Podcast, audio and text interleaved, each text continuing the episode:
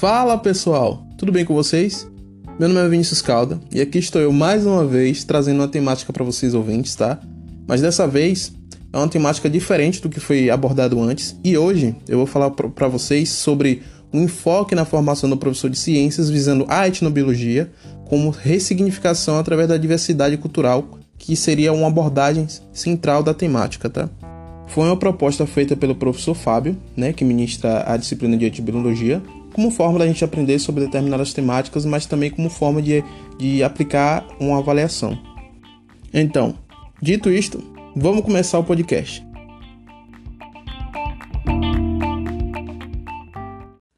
Então, gente, iniciando aqui a fala sobre a temática, eu vou fazer um resuminho para vocês, para vocês ficarem mais familiarizados com o que vai ser dito aqui, né? E isso vai ajudar é, na compreensão da temática.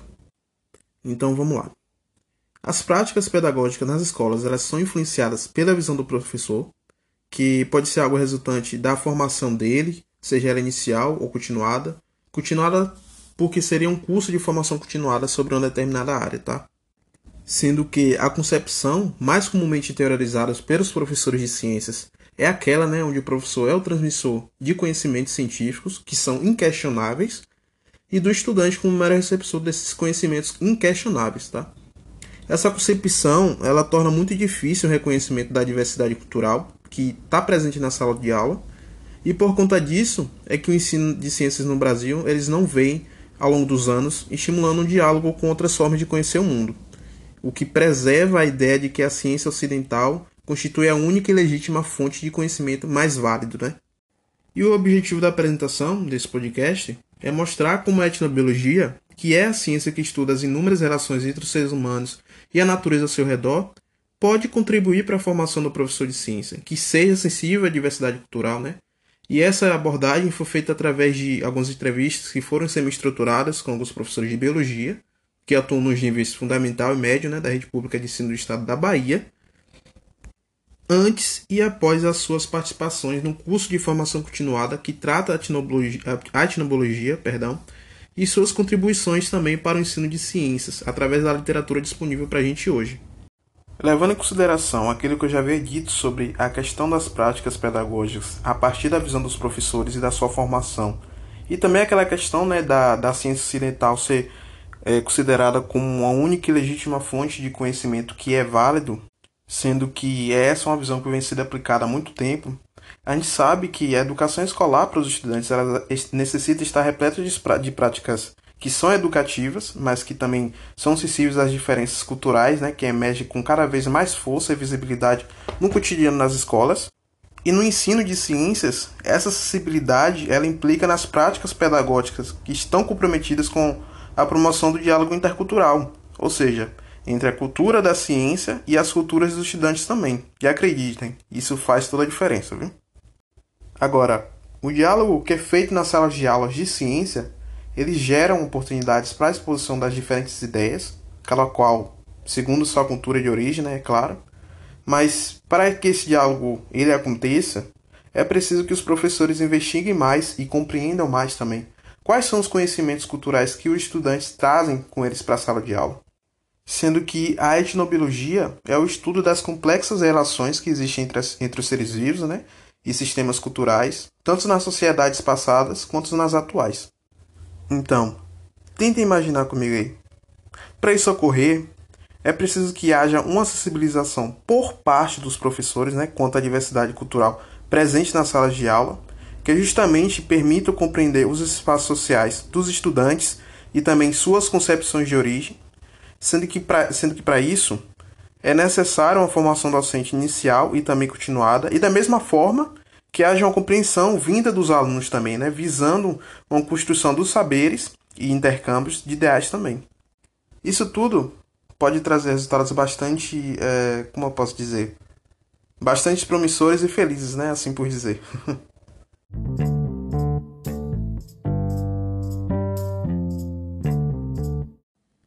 como forma metodológica, feito por um estudo que eu achei na literatura, que aborda essas discussões que eu venho falando aqui e a temática também, foram feitas algumas entrevistas que foram realizadas com nove professores de biologia.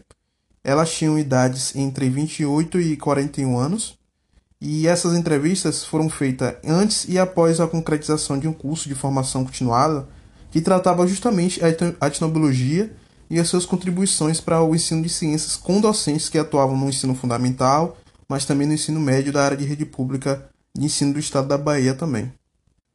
As professoras elas assinaram um termo de consentimento livre e esclarecido na época, e essa averiguação ocorreu no ano de 2009, mas com o decorrer do curso houve algumas desistências de alguns professores, que começaram participando e após feito esse curso elas acabaram desistindo.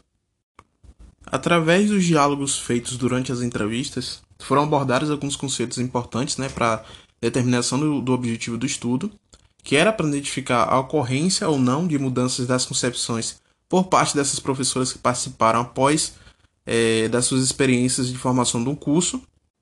E infelizmente, como eu não posso dizer de forma mais detalhada sobre essas análises que cercam cada conceito, eu vou falar de forma resumida, mas que condiz bastante com o que foi discutido no, no estudo, né, sobre esses conceitos. Sendo assim, dentre os conceitos que foram discutidos, a gente tem a importância da investigação dos conhecimentos tradicionais dos estudantes para o ensino, o outro seria o conceito de diálogo entre saberes, o outro, o conceito da etnobiologia e metodologia de pesquisa, e por último, o conceito de ciência. As investigações, gente, desenvolvidas pelos professores contribuem para o desenvolvimento dos processos de ensino. E elas podem contribuir nos seus mais variados aspectos metodológicos, tá? E a investigação dos saberes tradicionais dos estudantes, ela pode contribuir para que os professores consigam estabelecer um diálogo ou uma ligação com a cultura desses sujeitos, dos alunos que estão na sala de aula, o que pode encorajar eles a participar cada vez mais desse diálogo e dessa troca de saberes que está tendo na sala de aula. Isso mostra novamente a importância da valorização do intercâmbio de saberes, né? E uma abordagem que pode ser feita é levar em consideração justamente os conhecimentos culturais que já vêm na bagagem desses estudantes e que eles trazem para a sala de aula, né? fazendo eles se abrirem a, a compartilhar esses conhecimentos que eles já trazem na bagagem. E a partir disso, se for o caso, né, o professor pode puxar um gancho do, da temática ou do assunto que ele está pensando em passar para os alunos em abordar na sala de aula a partir dos conhecimentos que eles estão trazendo. E com as falas das professoras que vieram das entrevistas, eu consegui notar que houve uma mudança, né? Houve uma mudança, pois elas, após o curso de formação continuada, que aborda a etnobiologia, elas começaram a valorizar essa questão de diálogo, coisas que elas não tinham antes, né? E coisas que elas também não responderam antes nas perguntas. É, mas como nem tudo são flores, a gente também tem uns pontos negativos que inclusive algumas professoras que participaram é, dessas entrevistas após o curso relataram que seria justamente a desvalorização que muitos estudantes que são oriundos do campo eles acabaram tendo em relação a esses conhecimentos tradicionais. Eles mesmos, muitas das vezes, eles não valorizam esse conhecimento. Isso diante do conhecimento científico.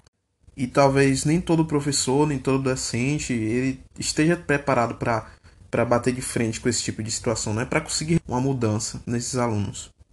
Mas acredito que mesmo com essas problemáticas, né, é, o início desse diálogo, a procura, a melhora, já é um começo para que isso mude, né? Para que isso seja continuado, para que haja essa mudança positiva.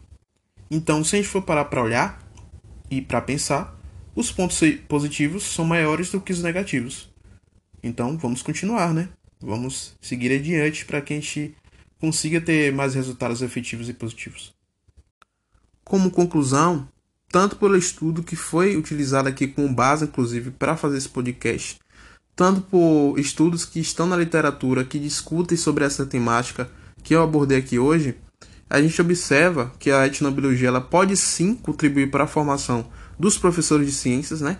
para aqueles que sejam sensíveis à diversidade cultural pelo fato da sua contribuição a esses profissionais na investigação e também na compreensão dos conhecimentos culturais dos estudantes com relação à natureza, e também do mesmo modo a própria prática pedagógica que está voltada ao diálogo entre saberes culturais, que é algo importantíssimo, tá? Foi possível notar que o curso de formação continuada envolvendo a etnobiologia gerou oportunidades para que aquelas professoras que participaram do estudo refletissem sobre as suas práticas pedagógicas e relações também com a diversidade cultural, podendo ressignificá-las, né? A palavra que estava lá no início, que eu tinha dito lá no início do podcast, no sentido de terem em conta os conhecimentos culturais dos estudantes para a realização de diálogos com conteúdos científicos ensinados, tá?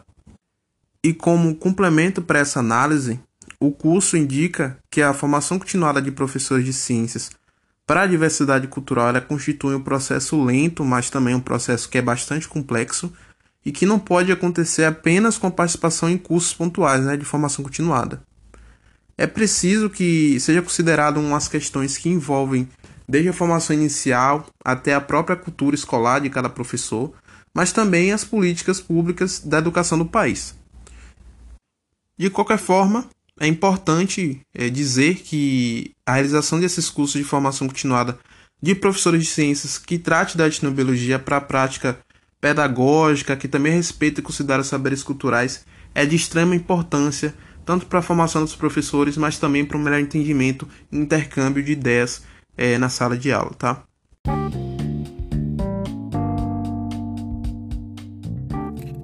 Enfim, eu espero que vocês tenham gostado do podcast, né? Essa, para essa nova temática que eu apresentei aqui, uma temática diferente. Uma temática que fala sobre a questão pedagógica do ensino no Brasil, aborda uma questão um pouco política. É, para mim, é uma temática diferente que eu nunca tinha abordado, principalmente por, por ter essa questão de docência.